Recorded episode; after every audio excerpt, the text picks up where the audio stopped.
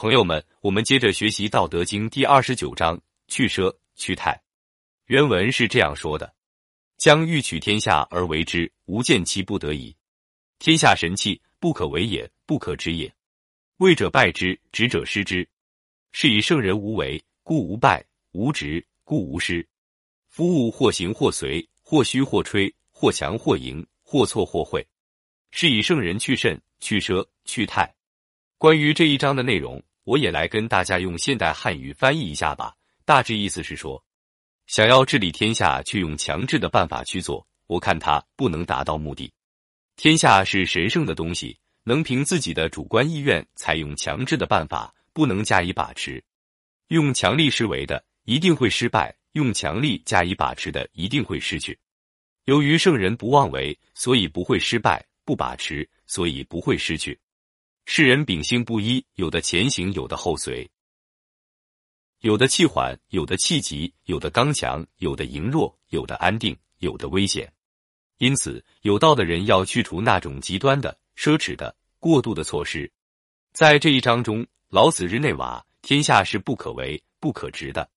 如果依靠强制措施来治理天下、执掌天下，只能招致失败，最终失去天下。天地间万物是分成不一的，他们依照着道而进行运作。圣人要做的不是去通过自己的意志改变他们，而是要消除那些限制他们的极端、过度的措施和行为。下面我就来跟大家具体解析一下这一章的思想内核。这一章重点说的是无为的道理。无为即按照道的法则去行事，不能做到无为，就会招致失败。圣人懂得这个道理。所以，凡事不过分，一切随顺自然。在这里，老子以治身之道印证治国之道，以不道统治烘托圣人之治。统治者无道，所以会做出慎、奢、泰的不道行为；圣人明道，所以会去慎、去奢、去泰。将欲取天下而为之，吾见其不得已。不得已指的是无法达到目的。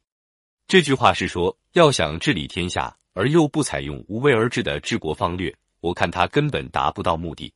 在这里，老子再次谈到有为和无为。对于自然界里的一切事物，它们都有各自的存在方式。我们不能人为的对他们的存在方式强加干涉，否则就会违背大道，必然会受到大道的惩罚。所以，老子在《道德经》中多次提到，治国应该无为而治，实施不言之教。只有这样，才能合乎大道。使国家长治久安，百姓安居乐业，其统治地位才能长久。其实，老子的思想对于我们一些企业家朋友也是具有借鉴作用的。来我这里咨询命理的顾客，经常会有一些企业家朋友抱怨说，现在做管理真难。我问他们为什么，他们往往会回答说，现在很多九零后乃至零零后都开始进入职场了，这些孩子从小娇生惯养。真的很不好管，我对他们说：“为什么一定要用管的思想去要求他们呢？有时候也可以学习一下老子无为而治的思想嘛。”在这里，我需要继续说一下哈，大家如果想要来我这里预测人生、探索命理，是可以放心的。我这里至少是靠谱的，是诚信的。关于这一点，请大家百分百相信我。